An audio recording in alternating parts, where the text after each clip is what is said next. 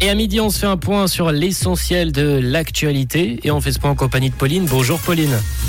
Bonjour à tous. Le vote électronique de la Poste a fait des débuts prometteurs. Vaux veut créer et rénover des lits en établissements médico-sociaux et du beau temps peu nuageux cet après-midi. Le vote électronique de la Poste a fait des débuts prometteurs. Il a été inauguré dans trois cantons dimanche lors des votations du 18 juin. Il s'agit de Bâle-Ville, Turgovie et Saint-Gall. Plus de 4200 personnes ont donc pu voter pour la première fois par voie électronique, ce qui représente 16% de la population éligible au vote électronique selon la Poste. Elle s'est d'ailleurs dite très satisfaite, indiquant que tout s'était bien déroulé. Vaud veut créer et rénover des lits en établissements médico-sociaux. Le Conseil d'État vaudois a décidé d'augmenter la création et la rénovation de lits en EMS et EPSM.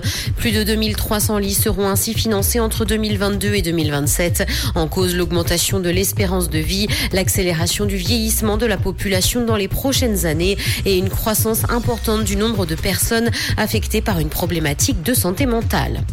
L'aéroport de Genève se prépare à un été de tous les défis. Cointrain accueillera plus de 3 millions de passagers entre juillet et août et les prochains mois s'annoncent très incertains pour le trafic aérien. Au plus fort de la saison estivale, l'aéroport pourrait même accueillir jusqu'à 500 000 personnes par jour. Pour faire face à cet afflux, 44 compagnies aériennes proposeront des vols vers 120 destinations. Dans l'actualité internationale, environnement, les glaciers de l'Himalaya fondent à un rythme sans précédent et ce en raison du changement climatique, ce qui menace l'approvisionnement en eau de près de 2 milliards de personnes. Entre 2000 2011 et 2020, les glaciers ont fondu 65% plus vite que lors de la décennie précédente.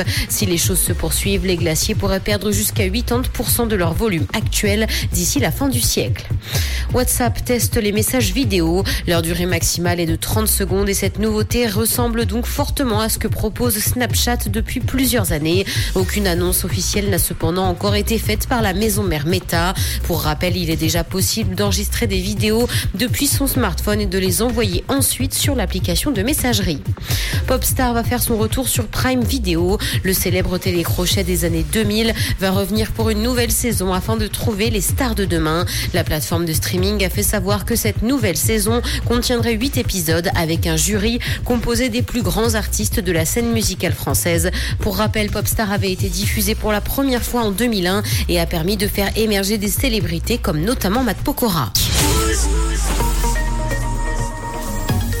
Du côté du ciel, une belle journée aujourd'hui, globalement ensoleillée avec tout de même quelques voiles nuageux qui seront présents aujourd'hui au-dessus de nos têtes, surtout euh, du côté des Alpes avec cet après-midi quelques gouttes, quelques averses et quelques orages à prévoir euh, assez rares par contre sur notre région. En fin de journée et pour euh, ce soir et cette nuit, le risque orageux sera un peu plus présent sur toutes les régions. Côté température 17 à 19 pour les minimales, les maximales elles sont attendues en ce mardi entre 29 et 31 degrés.